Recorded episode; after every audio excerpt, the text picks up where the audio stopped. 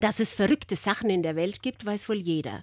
Was es aber alles gibt, darüber möchte ich Ihnen heute einen kleinen Überblick geben. Wissen Sie, wie viele Wörter Sie in der Minute sprechen können? Der Schnellsprecher Stephen Wotmore aus Kent in England kann 637 Wörter in der Minute sprechen. Probieren Sie das mal. Wussten Sie, dass es einen Club der amerikanischen Faulenzer gibt? Der Club hat seinen Sitz in Philadelphia und er verweigert jedem die Aufnahme, der das Aufnahmeformular umgehend ausfüllt und einsendet.